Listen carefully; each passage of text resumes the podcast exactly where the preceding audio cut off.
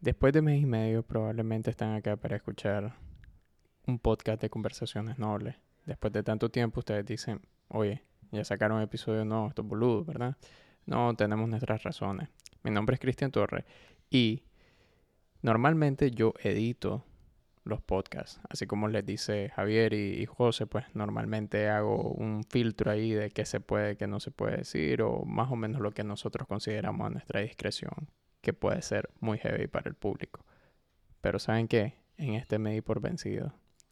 Entonces va explícito y totalmente sin edición o corte. Más que las técnicas, ¿verdad? Para que se escuche mejor. Esperamos que lo disfruten.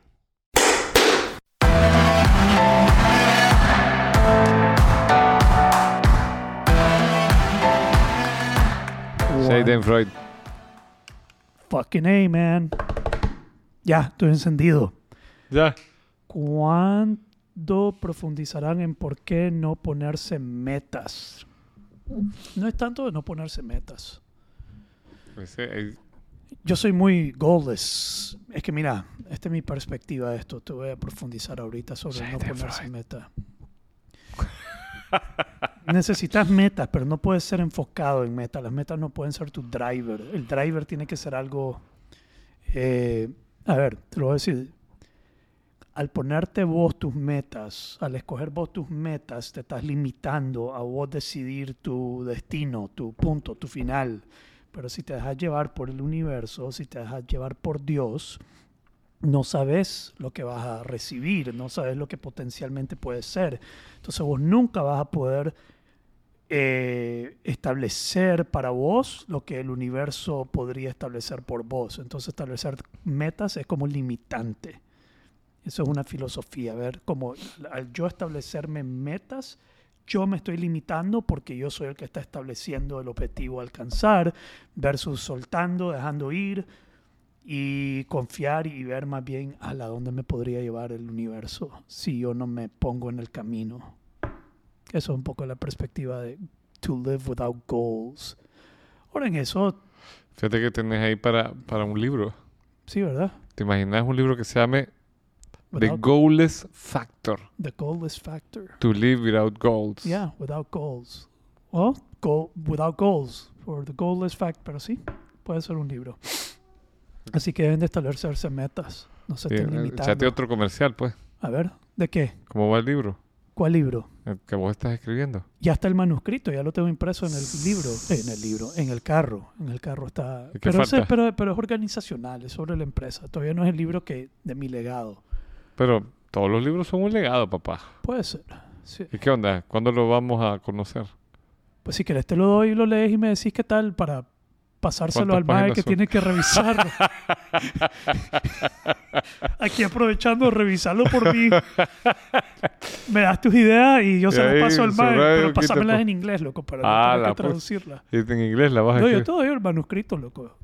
Y vos me decís qué te parece. Es organizacional. Pues vos serías ideal, loco. Ni verga, vamos a hacerlo.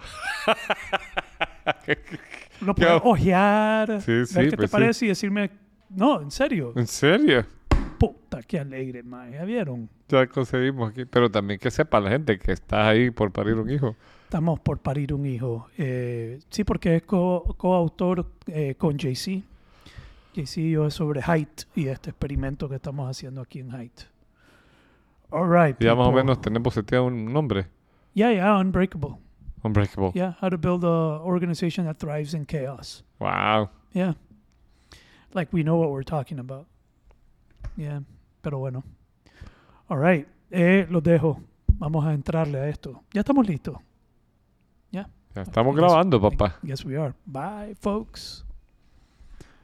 And now, Con ustedes. this card. Con ustedes, the one and only Javier Arana. Y su, Bolaños. y su sonrisa cautivadora. Es la risa, es la carcajada, papá. No es lo mismo. No es lo mismo. Ah, es la- no es la so- es esa mierda que estás haciendo. Míralo, se la provoca él solo.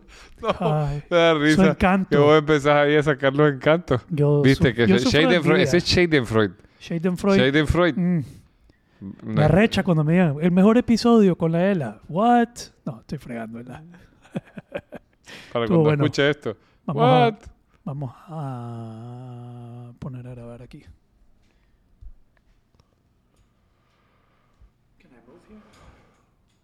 Can you what?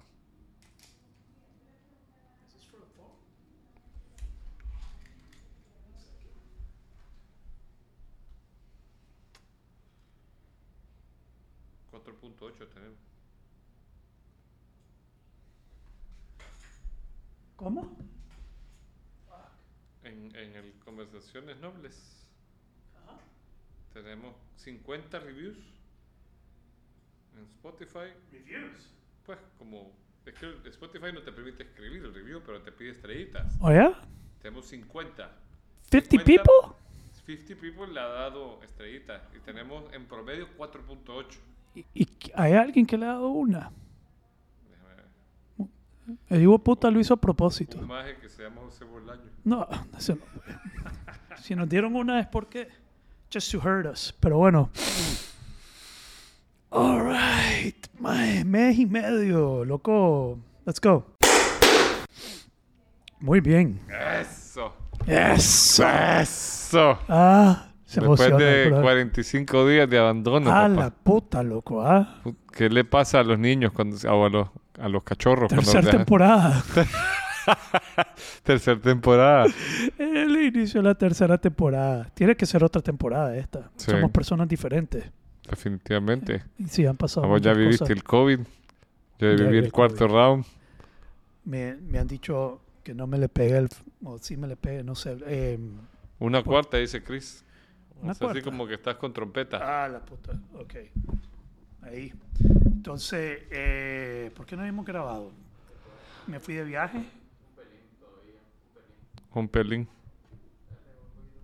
Ahí, pues, media cuarta. Eh, me, fui, me fui a Costa Rica, por eso no habíamos grabado la primera vez. Sí. A TCS, que fue un evento extraordinario. De TCS volvimos y yo vine con COVID. Extraordinario. Y sí, bro. Después le dio COVID a tu hija. No, a ella le dio antes. Antes. Sí, le dio a Amanda y le dio a mi hija. Wow. Y no me dio a mí. Yo estuve con mi esposa, mismo cuarto, vida normal. No me dio, me fui, pues, no me dio, no me dio, teniéndolo ahí. Pero esta era otra, esta era otra versión de COVID, papá. Esto que me pegó, eh, porque le volvió a pegar a un montón de gente y, y síntomas distintos a lo que muchas personas habían padecido. Pero después vino tu mamá y tu hermana y íbamos a grabar, me estaba recuperando yo y después les pegó COVID a todos ustedes. Sí. Y aquí no va a tener la oportunidad, eh, Javier, de que su mamá y su hermano lo vengan a defender aquí a, Ah, conversaciones nobles. a defenderlo a conversaciones nobles. Y después te, te dio COVID a vos de vuelta. Sí. Y después yo me fui de viaje de nuevo De nuevo. y me fui a México. Que no nos trajiste a Chile.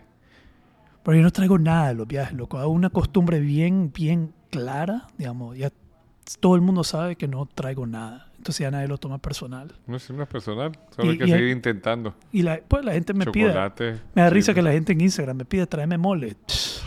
A traer mole, brother. Ni a mi hijo ni a mi hija les traigo nada. Voy a No, andar no, cargando no para te otro. creo, no te creo. les traigo nada. Nada. Nada. Vengo el día que vengo y le digo, bro, te llevo donde vos querás. Shade vámonos". Freud.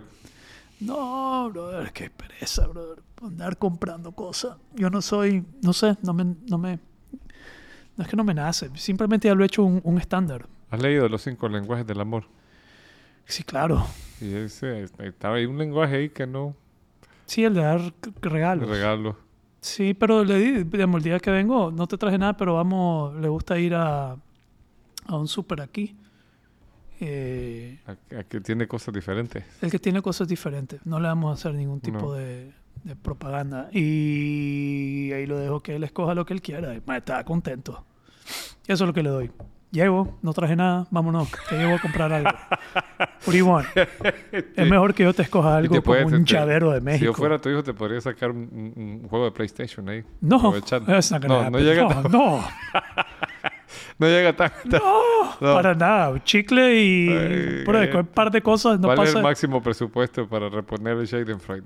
Para, pero es que eso no es Schadenfreude. Sí es Schadenfreude. No, Schadenfreude es cuando no, cuando te molesta, cuando, cuando el triunfo de otro te molesta. Y pues, pues, te- ¿Andabas triunfando o no andabas triunfando en México? No, pero ¿qué tiene que ver eso con que comprar que regalos? compartir el triunfo con un regalito, sí, bro. pero no es Schadenfreude. Están aplicando el concepto mal. Lo que podría ser es... ¿Qué, qué podría ser? Schadenfreude son todas las no muestras de cariño de un brother y de tu No, papá y tu hermano. Sí, no. ahí lo vamos a dejar. Está bien. Schadenfreude. Más estaba más con- estaba contento. ¿no? Vaya, pero decime. Está si en yo tu fuera, can- si yo fuera tu hijo, Me- ¿cuál es el presupuesto mad, máximo cuando no me trajiste nada?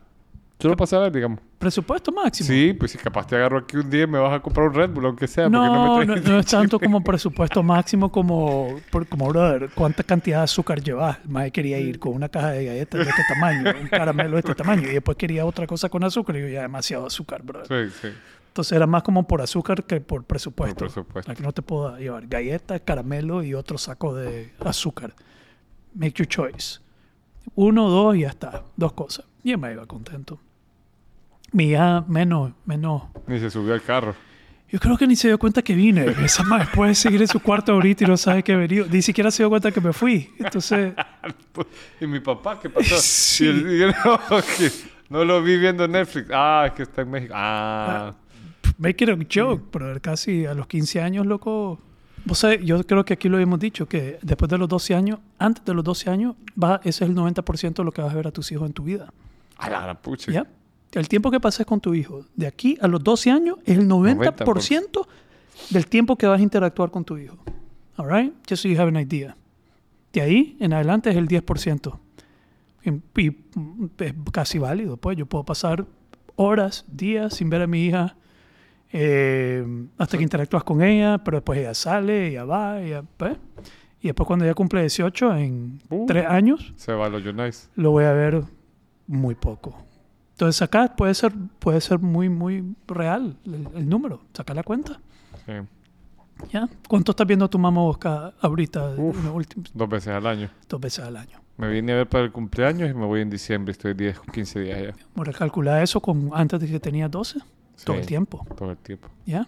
It's pretty on point. So, tal vez hay, hay, hay alguna diferencia. Tal vez no estoy tan acertado en el número, pero un 80, 70 que fuera, un gran, y creo que es 90. Pero fíjate del que tiempo que vas a pasar con tus hijos los vas a pasar hasta los 12 años. Y de ahí va a ser 10% más. Mira, a mí me pasó una cosa que me cambió la vida eh, cuando había cumplido 14 o 15 años. Yo iba mucho a la casa de un amigo que vivía a dos cuadras de mi casa porque era el único que tenía Nintendo de todos los brothers. Entonces ahí nos reuníamos y jugábamos Nintendo. Es almost a sad story, ¿ah? Entonces, sí, más o menos. Pero pasábamos mucho en su casa. Entonces su mamá se hizo como la tía de la- del grupo y la queríamos un montón. Y de repente... Era esa casa donde esa todos casa. caían. Porque es que era bien particular. Estaba la casa y le habían hecho un anexo que era un apartamento. Mm, Entonces te podías quedar jodiendo hasta la hora que fuera y no molestabas en la casa. ya. ¿verdad? Entonces tenía sus cuartitos y podías llevar el bajón y jugar ahí. Vos sabes que la aspiración de un padre es ser esa casa. La casa donde todos llegan, la casa donde todos Ajá. pueden estar. Sí, vos tratás de incluso de acomodar las cosas para que eso suceda. Es difícil encontrarle esa magia a una Eh, casa sí. y hacerla. Casi que no la pero- puedes planear, pero... Mira, es que yo, este, esta casa tenía dos características. Nintendo, en el tiempo que el Nintendo Entertainment System era, Puro, puro interés va a ser Interés esto. y- Nintendo comida, había comida, un apartamento anexo donde podías... joder, hacer vos, que no están encima tuyo. Exacto. Ya. Y había VHS, lo cual permitía ciertas películas que normalmente no puedes ver si estás en la sala de la casa. Y a la vuelta estaba el parque donde jugábamos fútbol. Entonces íbamos al Mascón, después nos dábamos la vuelta, Nintendo, etcétera, y, y siempre nos ponían como condición estudiar primero. Pero donde quiero llegar es que That was the house. Ajá. era la house ¿vea? de- del team, a donde nos veíamos, a donde estudiábamos, y hasta que me gradué del colegio, pues, o sea, ahí era el crash place. Nice. Y la señora falleció de cáncer a los 15 años. Wow. Cuando nosotros teníamos 15 años. Mm. fue un golpe bien duro porque era una señora bien guapa. Y quizás esto que voy a decir es Si no hubiera sido guapo, no hubiera sido tan duro el golpe. probablemente. Oh my God. Oh my God. Voy a tomarle foto aquí, mira. Oh, dude, that is No, espérate, escucha, brother. Fue bien duro el golpe. Una señora bien guapa. Bro, espérate. ¿a dónde Chela o No. azul rubio. Bam. No, no tiene que ver con el físico, tiene que ver con el peso. La señora Era ten- flaca. No, déjame terminar. Go ahead. De Schadenfreude. Eso no te... Schadenfreude. Stop using... You're miss... Estás mal usando el término. Te man. estoy aplicando Schadenpoint. No, hombre. Schadenfreude Sí, points. cabrón o puta. Mala onda, pero... Vaya, entonces la señora le dio cáncer y la vimos pasar de, de- de ser una persona sana y, y- y alegre a, a una persona que estaba en cama pasándola bien mal. ¿Pero a qué te referiste que tenía peso? El peso pasó a, la a pesar la mitad de lo que pesaba normalmente. Ah, ok. Entonces se, se veía bien demacrada, fue bien impactante verla en Ya. pocos meses.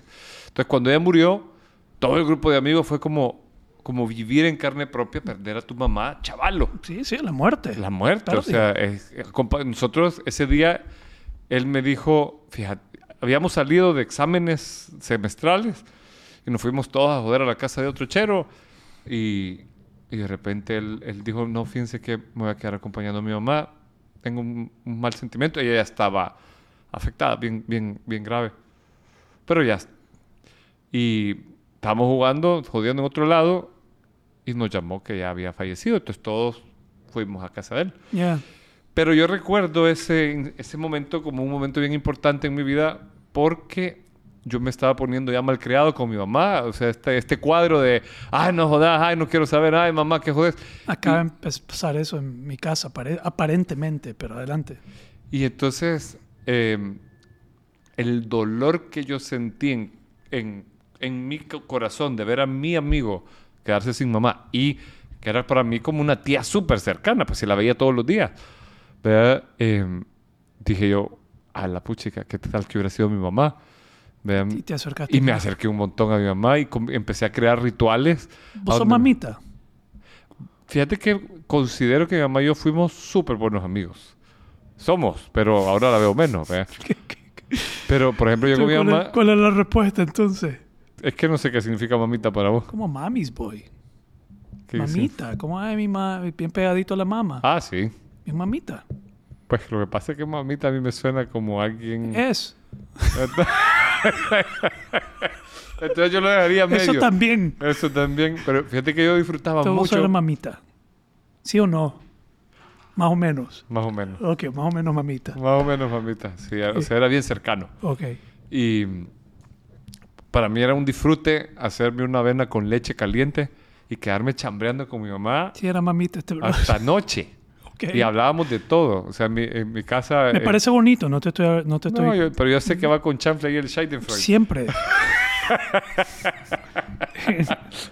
No... It's the way it works. Tiene que haber bullying. There has to be bully, bro. You can't just No be like, ah, qué linda esa relación Ay, con tu mamá, Javier. Ah, qué bonito. Entonces tiene que ¿Y de qué hablaban? de todo, papá.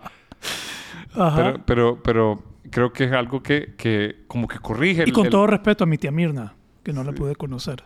se corrige un poco el, el- el camino, fíjate. A mí me, me hizo que no me fuera, que no viviera toda esa experiencia malcriada de, ah, que no me molestes, no me digas. O sea, no, Mm. hubo, hubo como un, No hubo rebeldía. no hubo, sí hubo, pero, pero, pero no de mala manera. Ya. Es que los, los varones, en, como ya cuando entran en la pubertad, se le comienzan a revelar a la mamá. Sí. Comienzan a ser atraídos por otras mujeres. Y a la mamá como que se les va, se van alejando de ella. Eh, Pero fíjate que... que dicen nunca- que hasta el olor lo comienzan a rechazar. ¿Así? ¿Sí? El olor. El olor. No me acuerdo dónde escuché eso, pero sí me quedó marcado que el olor también, el olor a la mama, comienza como... Debe ser como algo biológico, animalista. Sí. Yeah, you're Pero starting to get que... guided by hormones, man. Pues sí, pues What's the sí. less sexual thing you can think of? It's your mother, man. there's no... There's no... There's absolutely nothing more repulsive Sí, than your own mother in that category, bro. And what's the greatest thing you can think of is sexual attraction to another woman. So yeah, you gotta have that moment of like, Ajá. Yeah. Stinky, the stinky moment, la vamos a llamar. don't know, bro. Pues Pero sí, pero por ahí va la cosa. Yo creo que hay que vivir, pues, es bo- bonito vivir el momento de decir, porque creo que es un fenómeno bonito de vivir. O sea, yo me acuerdo con mi mamá haberlo tenido, ahora con mi, con mi hermana y mi hermano tenemos un momento, o sea, trato de crear ese momento cuando voy a El Salvador. usted con- se lleva muy bien, todos tus hermanos y vos. Nos llevamos bien, Yeah. bastante bien. Y, y han tenido sus alternancias, porque con mi hermana me llevaba bastante mal cuando éramos chiquitos. Y de repente, ya cuando crecimos, nos, nos hicimos pana. ¿Ya? Así nos pasamos chateando, nos contamos cosas, nos pasamos canciones y, y nos apoyamos. O sea, y a mí, para mí es un disfrute sentarme con mi hermana y, y acompañarla cuando está creando una colección y tirarle ideas y cuestionarla y, y contarle algún mito, alguna vaina para inspirarla y, y- y- y creamos un momento así de plática. Ah. Igual cuando me- llegaba de Zamorano me llevaba a mi hermano y íbamos a hacer alguna babosada de ir a comer un helado en el cine, después lo dejaban, nos íbamos a robar... eh, me acuerdo que me lo llevaba a Metrocentro a robarnos eh, adornos navideños y a esa A, onda a robarse adornos. adornos navideños. Yo, La y- pelota. Las pelotas, la- las luces. Por la onda de que mi hermano sintiera adrenalina. Y, yo- no, y después Solo lo- por robar. por joder, y después lo, lo dejaba con las cosas robadas y me iba huyendo en el carro y después, ¡güey, puta, me dejaste! Era como la onda de crear un momento, de, de- de una especie de ritual de, de conexión. Yeah, that's pretty nice. I like that. Hmm. Freud and Freud. ¿Y ahora qué más vamos a hablar? ¿Qué vamos a hablar? Ahora, querías hablar del placer. ¿Quieres que nos lancemos al placer? Démosle. Fíjate que el podcast que vos trajiste de Did You Fuck Him? A mí me ha inspirado a empezar a leer libros de toda esa onda. De, de- ¿Ah, sí? Sí. ¿Y has descubierto algo nuevo? Espe- espeluznante. Espeluznante. Espe- espeluznante. ¿Cómo que espeluznante? ¿Pero de qué tipo? ¿De violencia sexual o de...? Es que fíjate que me metí en la onda de la masculinidad. Yo ya había pues, leído bastante del tema del trabajo sobre el hombre, ¿no? Pero no había encontrado buenas referencias sobre toda esta onda de la diferencia entre sexo y género y todo y cómo, cómo viene como una agenda. Ya. Entonces he encontrado varios libros que tienen ideas, puchica, eh, o sea, para mí no, no, no podría decir que son, son espeluznantes. Y, y- y hablan, me, me llama la- el tema de la atención del placer, porque en la agenda feminista de la que estoy leyendo, y hay una autora de la que habla este chavo del libro que, que estoy leyendo, que se llama Agustín Laje, Ujú. y dice que las feministas critican el- las zonas que consideramos de placer eh, sexual como una, un- un- una imposición del patriarcado. Entonces, por definición, invitan a tener otras áreas de placer. Y, y- y- el chavo te lee ceremoniales propuestos por feministas de las 70s, 80s y 90s que, que tienen que involucrar el brazo o el ano o la cara. o- Ya. y, y- a, a mí me, ha- me ha generado... un- porque él dice, a ver, pero la misma redacción de lo que ella te invita a hacer es fingir un orgasmo. Porque, por supuesto, esas zonas no tienen la misma cantidad de nervios. Que la mujer por rebelarse contra el patriarcado está fingiendo un orgasmo cuando le tocan la mano. Cuando, cuando le tocan Diciendo, el codo. ¡ay, qué alegre! ¡Qué El bonito codo. esto! Lo estoy gozando. ¡Wow! Eh, me- y- Fuck el patriarcado. Sí, Me fascina sí. que me toquen No, el codo. Y tiene que decirlo, como un ritual. Yo, amiga, hermana, eh, me eh, pienso en este momento en todas las mujeres oprimidas y me libero del patriarcado sintiendo placer en mi codo. Te lo juro. ok. Y, y, y- Yes, all right. y es toda Shit. una onda. Pero- y el codo es la- la- el lugar más, A ver. el- el más digno y menos, menos eh, eh, explícito de esos El codo no tiene sensibilidad, es insensible el codo. Yo te O puedo el brazo, el o- codo y no sentir dolor. Pues, pues sí. ¿Qué comienza con C, termina con O, es arrugadito, negrito y está por detrás? Espérate. C y termina con O. Es arrugadito, Claro, arruga- negrito y está por detrás. Codo. Puta, el codo, brother. Sí, porque arrugadito el otro que estaba pensando es un jurito, pero no arrugadito. El asterisco, el asterisco de chocolate. Yeah, that's terrible. Ok, ok, ok, pongámoslo serio, bro. Fucking A, bro. No, pero, pero, No se eh, puede, loco. A ver, eh, dale, ok, el placer. El placer, sí, vaya, pero ahí hay, hay una agenda en contra del placer. Entonces, sí hay una agenda en contra del placer. Hay una No agenda en contra Hay un tabú. Entonces, e- este hay- es un documental que está en Netflix, que lo recomiendo a todos, mujeres, varones, especialmente varones. Y si te da, uno, si te incomoda esta conversación que vamos a tener, hay un problema. Eso está marcado por el tabú. Y si te da incomodidad ver ese programa, también diría que estás marcado por el tabú. El tabú que cuando hablas del placer es, es algo incómodo, es algo... Entonces son tres episodios. Te voy a ser sincero, terminé los primeros dos, vi un poco del tercero, eh, enfocados en el placer de la mujer. Ok, el hombre no tiene placer. El hombre tiene placer. Pero no, no, no hay episodios sobre el hombre. Eh, Entonces, eh, parten por el hecho que el 90% o más de los hombres tienen orgasmos cuando tienen relaciones sexuales. Como el 58, 48, no sé, de las mujeres tienen orgasmo. Entonces hay una brecha de, de orgasmo. Ok, Cuando es entre lesbianas, eso sube un poco, pero no, pero no es a la par de lo, del- del- lo que el hombre or- orgasma, del- siente placer. Creo que se quedaron cortos con lo del hombre, porque lo dejaron como bien básico y abordaron, y yo, yo ya hice mi propia interpretación de lo que podría hacer el placer del hombre un poquito más complejo. Eh, ¿Qué le podría dar más placer? No solo el momento de orgasmo, eh, pero tratan de abordar el placer de la mujer y partiendo uno de ese número, de esa brecha, y dos, eh, ¿cuál es el otro? Así, del antecedente, el tabú, que eh, el placer no es algo que se le ha permitido a la mujer o al hombre explorar y conversar. eh, y que no es algo que, que- que uno conversa como, bueno, no conversas con tu hija sobre cómo tener placer. sí. Más bien lo tratas de evitar. Además hay una muchacha ahí que dice, lo más que me dijo mi mamá es, no me hables de sexo, no quiero saber nada, avísame cuando estés embarazada, A la después de grande. estar casada, como algo así, como, I don't want to hear it, no quiero saber qué estás haciendo y hasta que, no quiero saber que, que estás haciendo esto hasta que vayas a tener un bebé después de casada. Entonces, eso es, puta, you gotta figure it out, tenés que, que descubrirlo en el, en el colegio, con tus amigas, con tus amigos. El problema con eso es que no siempre son, pues, nunca, no siempre encontrar buenas ideas ahí. Entonces empecemos por que el programa está dividido en tres episodios. Ok. Uno es el cuerpo Ajá. y habla de toda la vulva, vagina, clítoris, todo el cuerpo de la mujer y entender el cuerpo de la mujer. Que según lo que entendí, a veces ni la mujer lo entiende, Su propio cuerpo. Entonces no hay una invitación a explorar el cuerpo, conocer el cuerpo, entender el cuerpo. Eh, Entonces ahí lo escriben y, y- y- y todo lo que es la parte corporal eh, del placer. Por ejemplo, eh, es- algunas veces dicen que es raro que la mujer no tiene orgasmo solamente por penetración. Que, que rara ella, no tiene orgasmo por penetración, pero más bien lo raro es que sí lo tenga.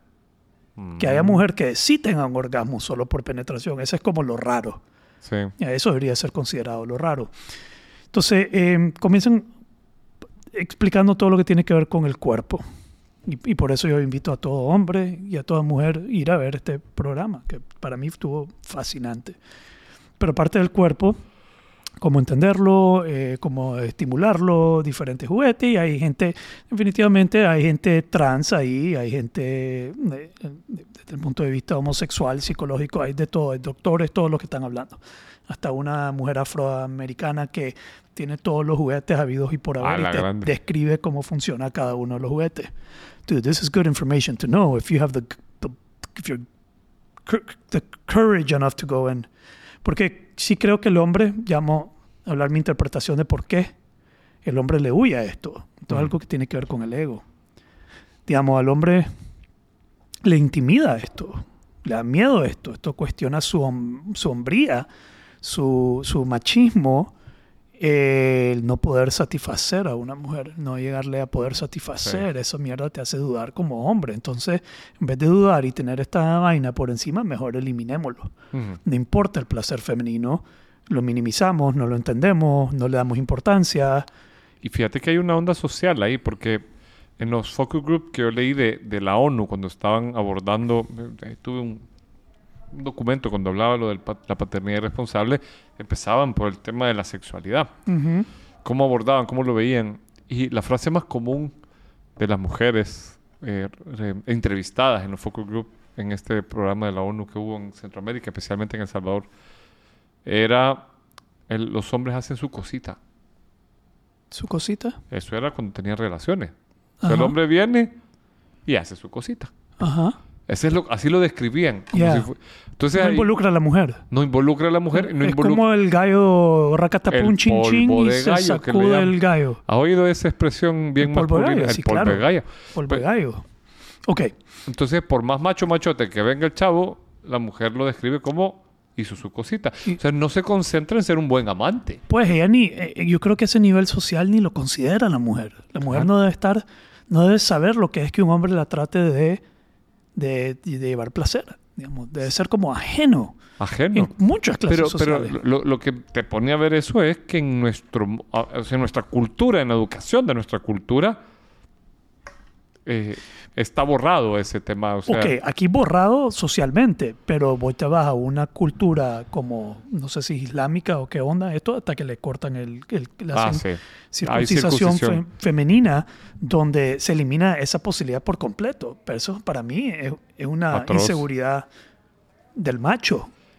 Y, y- y un poco también porque si vos lo considerás, eh, mirar la castración masculina en, en los esclavos, en la época persa y griega. O sea, el hombre, el hombre cuando era esclavo era castrado, El nuco, eran eunucos, ya, para que no tuvieran deseo, para que no fueran a violar a la princesa. O, o sea, ya, entonces era, era- había esta onda de que había que eliminar el placer. ya.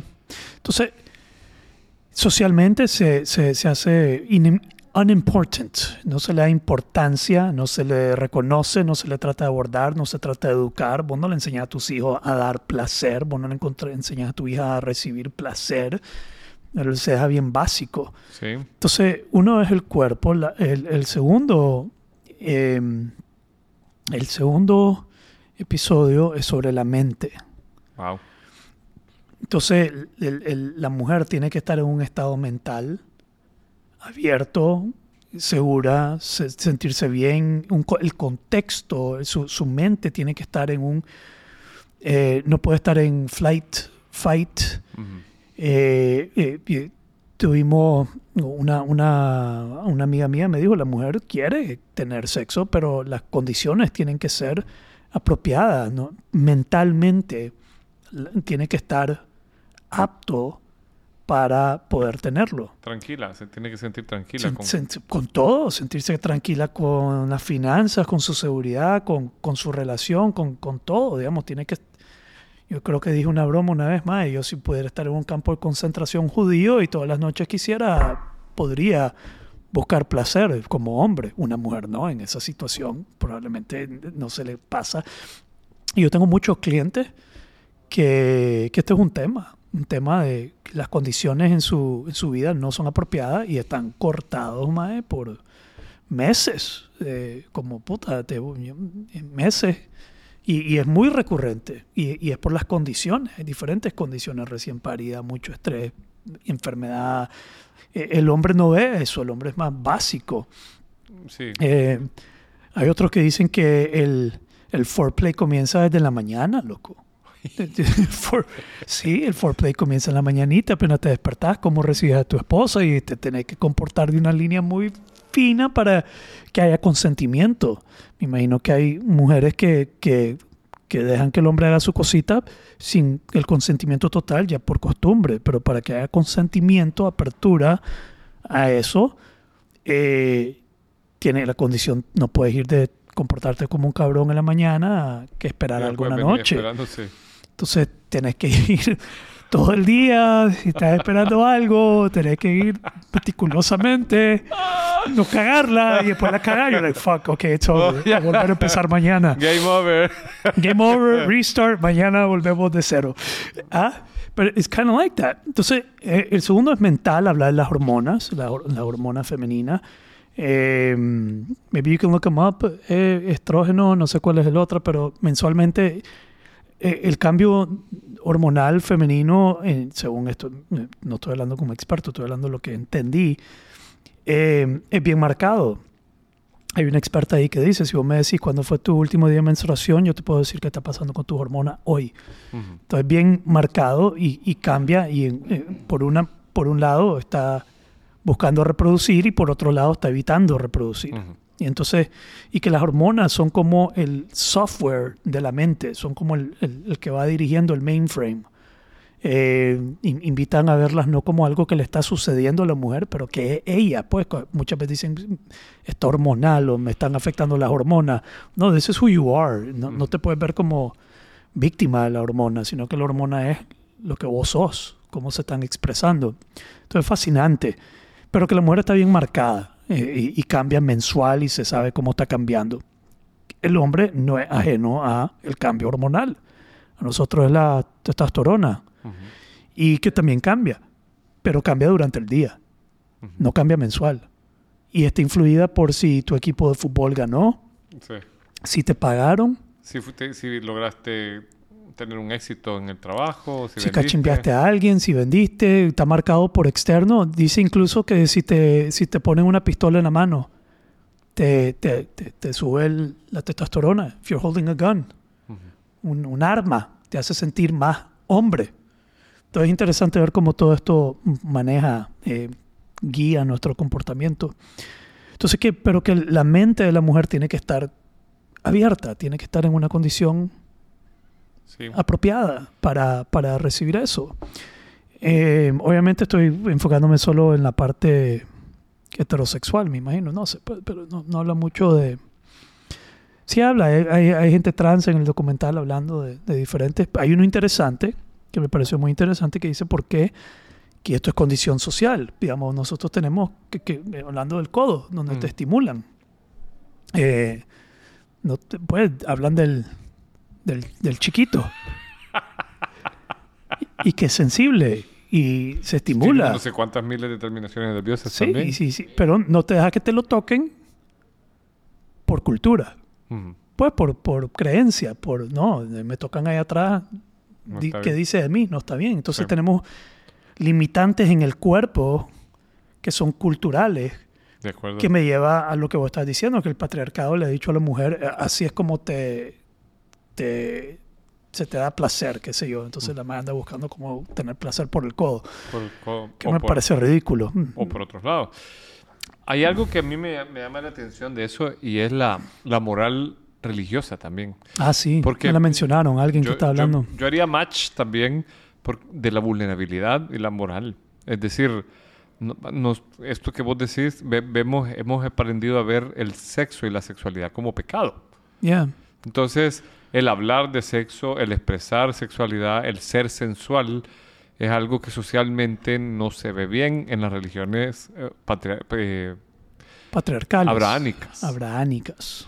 que tienen, si te, vos te das cuenta, en las Sí, religiones porque el abrahámicas... yoga en el, en el hindú hay Kama Sutra, ma. ahí Sí. es, un, es todo una guía sobre el placer. Sí. That's fucking crazy, you know? es No una le- guía y tiene los tipos de beso, los tipos de penetración, los tipos de caricia en el pecho, los tipos, o sea, todo. La hay un- posición del tigre, el elefante, el atún que el espalda pone en pato loco. precipicio, el chompipe en patineta, el vampiro con ray todas como- El vampiro con ray No creo porque no habían ray en ese entonces, pero... el chompipe en patineta, te aseguro Ah, que la está puta, el chopper de patineta. Godzilla manco. El Swiss Helicopter, el helicóptero suizo. Ah, El tigre, el salto del tigre. está tomando notas, Cristian. sí, Tener cuidado que hay unos que traen mellizos, papá. es tan profundo el, el ataque que cuidado. are- estamos rompiendo tabú aquí, hermano. Sí. ¿Ah? Allí está el salto doble y el salto triple. El salto mortal. Ok. El salto mortal. Entonces, sí, hay, hay, Pero hay religiones como, como está el Kama Sutra, que es un- un- una guía entera de cómo dar placer, brother. sí. Y, y en, y en la Biblia está el cantar de los cantares. Sí, que, ¿verdad? que no es tan porque yo he leído el Kama Sutra, no es tan explícito como el Kama Sutra, pero a mí me ha servido como un argumento para debatir con, con amigos cristianos que, vaya, eh, está este debate de si la mujer debe, esto es de las cosas que más me ha hecho reír a mí en los debates ¿Debe entre, qué? entre cristianos. Ni siquiera, yo solo ¿Debe leyendo qué? ¿Debe qué? Go. usar o no usar pantalón. Ah. Y el argumento es que se les pinta, se les marcan sus genitales. Y entonces le contestaba el otro, a ver hermano, le dice, ¿qué es más probable? ¿Que a una mujer o que a un hombre se le marquen los genitales? Yeah. ¿A quién incita al pecado? A los dos. Entre comillas. Entre pero, comillas. pero, pero a donde... Entonces, a mí me han dicho que el sexo es solo para reproducirse. O solo con tu pareja. Pero no te invitan a gozarlo. Pues sabes que yo estaba hablando hoy con un amigo que es muy cristiano, bíblico, casi, y estaba hablando que, a como él lo ha llegado a entender, la poligamia es algo aceptado, que todavía no está claro si es en contra o a favor la Biblia de la poligamia. Salomón tenía un montón Tenía de, un montón de esposas, esposas, sí. sí, entonces que él trató de darse cuenta, pero, pero no, no logró. Pero, pero podemos hablar de algo interesante ahí que me dijo. Eh, pero going back to, sí, eh, culturalmente, religiosamente, el placer es, es Y si a eso le sumas... Está pateando mi mierda. No, Ah, no, déjalo, está bien, está bien. Está bien. Estoy jodiendo. Eh, bien. Ya, ya. Entonces, si vos agarras... Kick it one more time. No, bueno, estoy fregando. ¿Lo que? Porque viendo para No. allá. Vaya, si vos agarras dos cosas. Si te enseñan que sentir rico es pecado, El delicioso.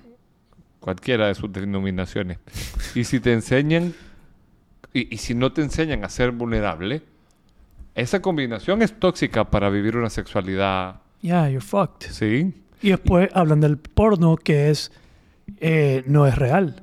Entonces toda la Y información que está recibiendo el hombre es del porno, que, que, es- que es brutal. Hoy Eh. está... En el último episodio ya comienzan a hablar de las relaciones. Ujú. Y a- habla de una mujer que está haciendo porno, pero un poco más enfocado en la mujer. Ok. Que el porno masculino es todo es El hombre en volar verga, golpear, aniquilar, desbaratar, eh, a remachar, es todo bru- bruto, pues, pues, todo basado en, en el hombre, visual, Ajá. y que eso es una mierda irreal, pues, eso Ah. no, no, no, no es lo que es la reality. Entonces ella está haciendo uno que es basado desde la perspectiva femenina. Wow. Entonces, hay Porno historia, femenino. es porno como más femenino, que el enfoque no sea la- el punto de vista del hombre, sino de la Mira. mujer. Y, es- y- Pero fíjate que yo no le había visto esa, esa- ese ángulo. Y una vez hablaba con una amiga psicóloga y le decía de dónde viene la eyaculación precoz. Y viene del porno y de que los hombres nos masturbamos a escondidas. ujú. Entonces, cuando vos empezás tu vida sexual, lo haces a escondidas y lo haces rápido porque Entonces, te ¿qué van quiere a cachar. ella? Que lo hagas en público. Mm, no, pero, pero que, que, que se, se cree un espacio. O sea, porque- Public. Pues ponete a pensar cuando, cuando uno como chaval lo empieza a experimentar, te vas a encerrar y ahí viene mi mamá y tengo que... Ah, la Y si la mamá golpea, ¿qué estás haciendo? ¿Qué estás haciendo? No estás haciendo, te estés tocando. ¡Cochino! Y si te agarra y quiera Dios, se te va a caer. Va a quedar ciego. Va a quedar ciego, Eso cabrón. es pecado. No, ah, lo que invitan, aquí hay algunas que la invitación a los hijos es hacerlo en tu espacio, pero anda pues vos, do your thing, pues, descubrite y, y, y, y bu- buscar cómo hacerlo en un espacio, no, no lo prohíben ya, ya no es una, ya no es, eh, ya, así como tan tabú. Sí, pero vos sabes, por ejemplo, una de, los, de las razones más directamente eh, conectadas con la disfunción eréctil es el abuso de pornografía. Ya, Porque te clavas con que el poder ver un tener un placer visual y- instantáneo. instantáneo, no, no, no, no hay esfuerzo y te vos estás viendo ahí después, después cuando y te es toca- falso, cuando te toca falso. hacer el esfuerzo desde la mañanita hasta la noche. Es de un día entero la vaina, No, tienes que crear las condiciones, la Ay, apertura. Y a, a mí nunca se me olvida un consejo que me dio un amigo directamente relacionado con el porno, porque yo le estaba contando, mira que tengo este proyecto y no sé qué, y, y yo, ah, pero yo le estaba proponiendo a él, contándole un proyecto en el que yo me iba a involucrar, a donde yo iba a ganar millones de dólares. Ser una onda así, que ya tenía yo los donantes y no sé qué con una ONG. Ok. Ah, ok, me dice. Contame, ¿cuál fue tu presupuesto de comida el día de hoy? Bueno, y me comí unas tortillas con una cuajada. Entonces, ¿cuánto gastaste? Un dólar. ¿Y por qué no gastaste más? Era todo lo que tenía. Allá. me estás hablando de proyectos de millones de dólares y, ¿sabes cómo es eso? Me dice, como el chaval lo que ve porno, ve al cuerito y después tiene que ir a ver a la novia. Pues me pareció un- un- una, una cosa bien visceral, pero tiene una razón, una, Sí, una, te está- un- una reflexión Tu real. expectativa la estás distorsionando. Estás Totalmente distorsionando distorsionada tu, expectativa y que eso a la larga trae un problema real en el, al, al hombre. Sí, distorsión, todo está distorsionado, todo está descachín. Por eso estamos hablando de esto, para poder comenzar a, a romper tabú y, y, y- y- y todo este asunto de- de- del placer. Yo creo que el hombre, a ver, entonces, en- un capítulo sobre el cuerpo, un capítulo sobre la mente y un capítulo sobre las relaciones. En la parte de las relaciones es que realmente, en realidad, vos podés relacionarte con quien querás, como querás. Esa es la libertad absoluta. La libertad absoluta es, brother, que ahí usan el ejemplo, si querés manosear el sobaco, manosear el sobaco. Si eso es lo que vos querés y eso es lo que te permiten y están de acuerdo, si hay consentimiento y hay Y gozo. consentimiento, gozo y la oportunidad de, de decidir quiero irme o no quiero ser parte de esto, entonces todas las partes pueden, pueden hacer lo que quieran. Pueden realmente, no hay un, un estándar de cómo hacerlo. Si todo el mundo está de acuerdo y abierto y en plena libertad de hacerlo, you can pretty much find pleasure however you want to find pleasure. Sí. Ahora, llevo a la conclusión de que un hombre no es bueno en la cama. No puedes decir, un hombre bueno, this guy is good in bed, es bueno en la cama. ¿Por qué? Porque la forma en que él podría estarle dando placer a esta persona no va a ser similar. Lo que le está haciendo a esta persona que le da placer, y tal vez es bueno dándole placer a esta persona, no va a ser lo mismo con esta persona. Esta persona puede ser que eso le choque Sí, que no le guste, que le incomode, que puede tener un sinnúmero de cosas que rechazan. Lo que haría un hombre y una mujer, yo creo que es mutuo, porque la responsabilidad no se la dan al hombre, no es culpa del hombre no satisfacer a la mujer. Eh, yo creo que no es culpa de nadie, es cu- cultural, Sí. pero al final, eh, en conjunto, si la mujer entiende lo que le da placer a ella y es capaz de transmitirlo, y el hombre tiene la capacidad y la adaptabilidad para poder proveer eso, entonces llegan a un, a un estado de placer. Entonces, yo, un hombre, yo lo haría both, way- both ways. O sea, porque el hombre necesita poderle dar placer a la mujer, pero también la mujer necesita saber cómo darle placer al hombre. sí, nos dejaron muy básicos, man, no nos dieron mucha atención en este programa. ¿Sí? Ya, solo, eh, mae siempre tiene placer, siempre, eh, lo dejaron muy corporal. Eh, hicieron este programa con tres episodios de placer para la mujer y lo hicieron muy elaborado y dejaron al hombre como, ah, ese mae siempre tiene, ese mae siempre, Siempre, siempre sí. tiene orgasmo, eh, bien básico, no hay mucho que decir. Pero yo he pensado una cosa. Ajá. Al hombre, en teoría, su placer debería, tal vez no usar la palabra debería, pero en dar placer. Sí. Hay un placer masculino en poder dar placer a la mujer. Eso te, te hace sentir placer. Digamos, parte de tu placer es, yo no quiero llegar a solo hacer mi cosita. Proveer placer me da placer. Y luego que te lo, que como que te lo reafirmen, como si al día siguiente te dicen, mae, tú bueno, Estuvo bueno. sí. sos una fierita. Vos vas a sentir placer el resto del día. Sí. Vos te vas a sentir... Entonces el placer se vuelve del hombre, no es tan básico como un orgasmo. No. Es poder dar placer, poder sentir que lo diste y, y eso te hace sentir más placer.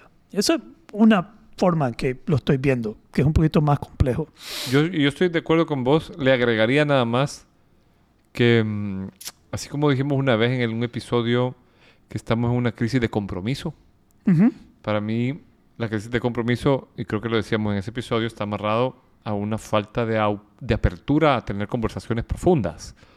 Eh, hay una cosa que, que no me acuerdo quién lo dijo, mi me, me mandó mi hermano un, un enlace de un tipo que él ve bastante, se me olvidó ahorita el nombre, un psicólogo mexicano. Entonces dice él, de repente la pandemia generó tantos divorcios porque te diste cuenta que, está- ah, puta, está- estoy con este maje, me casé con este. Yeah. O sea, este, ¿me entiendes? Hay, hay- hay- hemos, nos hemos dejado, nos hemos subido a un ride de vida que no permite estos momentos donde nos sentemos y digamos que me gusta, que te gusta, eh, después de una relación sexual, decir que te gustó, que cómo te hubiera gustado, o, o me gusta cuando me tocas así, me gusta cuando me besas aquí. Entonces, si empezás a hacer, el, el sexo sube a, a otros planos y se vuelve más, más amplio, más gozoso, Más espiritual. más espiritual, porque el sexo, Kama o sea, Sutra, baby. claro, o sea, es que nosotros lo hemos hecho algo bien instintivo, bien visceral, pero hombre, el, la- el sexo es la puerta a la vida. Yeah. O sea, Y el placer. Pues, eh, al, final, al final es como cuando haces las capacitaciones, me va a mandar tu link de, de feedback, el survey de satisfacción. al Sí, sí, un survey Un de survey, satisfacción. una encuesta. Sí, pero, que- pero, pero si vos te sentás y "Va, ¿qué te gusta? ¿Cómo te gusta? ¿Qué, qué, qué de las experiencias que hemos tenido puedes...? Y la persona dice, ah, puya, yo le... A decir algo bien simple. Me gusta que me beses detrás de, lo- de la oreja. Y vos lo haces, la persona va a decir, wow, me escuchó. Ya. Está tomando en cuenta lo que yo estoy pidiendo. Porque hay al- algo que vos decías en uno de los podcasts que hay que saber pedir. Eh, Sí, comunicarse, pedir, Comunicar, pedir lo que fíjate. necesitas. Quiero esto. Si, si la mujer no le dice nada al hombre, el hombre está remachando y no le gusta y está enrollando los ojos y además no le dicen, hijo puta, va a seguir remachando. Va a seguir remachando. ¿Ah? Sí. Y se va a creer el Adón y el, el fiera. El la estoy, fiera. la Pero estoy- que la que- estoy partiendo, no pun intended. la estoy sacando del estadio, digamos, pues, para Sí. no ser tan... Pero es que si vos lo, lo pones en contexto, es importante, pues, por tener esa plática. Totalmente. ¿verdad? Y también el, hombre tiene que saber pedir, porque ¿sabes qué pasa? Hay esta doble moral de esto es lo que hago con mi esposa, Y esto es lo que hago con mi es- querida. ¿sí? Ya, Esto es lo que voy a hacer donde las putas. ya, Esto es lo que voy a hacer con la otra, que sí, Sí. juega sucio. Ya. Pero entonces, ¿por qué? Porque tal vez nunca le has pedido a tu mujer y tal vez esa conversación nunca Pero se ha tenido. sí, tal vez no lo has pedido, pero tal vez con la puta estás haciendo lo que ves en el porno. Pues sí. Y, y aquella se presta a que, porque no lo estás disfrutando. Ahí no estás dando placer, Mm, Sí, no hermano. está- exacto. Ahí olvídate, ahí no estás dando placer. Es un asunto de construcción. Ya. Exploremos juntos. Entonces, esta vaina, primero se tiene que, que abordar el tema, así como lo estamos abordando. Y puede ser que estemos equivocados en mitad de las cosas que estamos diciendo. Nos estamos atreviendo aquí dos machos a hablar del placer femenino. Pero bueno, pues eso es lo que hacemos aquí. Eh, Esa es la naturaleza eso- de nuestro podcast. sí, esa es la naturaleza de nuestro podcast. Punto de vista de dos hombres, sobre No. todo femenino. Sí. No, estamos hablando de Estamos cómo dar placer a, a, a- a Sí, pues estas sí. parejas. Y vos sabés que es uno de los arquetipos del hombre. O sea, el ¿Qué? hombre tiene que encarnar cuatro arquetipos según la formación masculina de antaño. Y uno es ser un buen amante. ¿Ves? Para que veas, pues. Entonces, eh, al final, la mujer tiene que poder comunicar y, y en parte romper el tabú, explorar y darse cuenta que le da placer. Luego poder comunicarlo y, y el hombre llegar a una pareja. Yo creo que, eh, que, que toma tiempo llegar a poder dar placer entre dos personas. No creo que es una one night stand, aunque tal vez, pues, si eso es lo que puede ser que la adrenalina y eso, una persona así, debe ser bien complejo. Todo es, Aquí no hay ninguna fórmula. Sí creo que el hombre, eh, el nivel de machismo, el machismo, esta cultura abrahámica, yo creo que el, el temor, el ego, le da al hombre miedo de abordar esto, de llevar a estas prácticas donde ni consideran importante el placer de la mujer por su propio, por su propia masculinidad diminuta, su propio miedo, su propia inseguridad y temor. No tienen los huevos para abordar este tema Sí. y darse cuenta si lo están haciendo bien o no.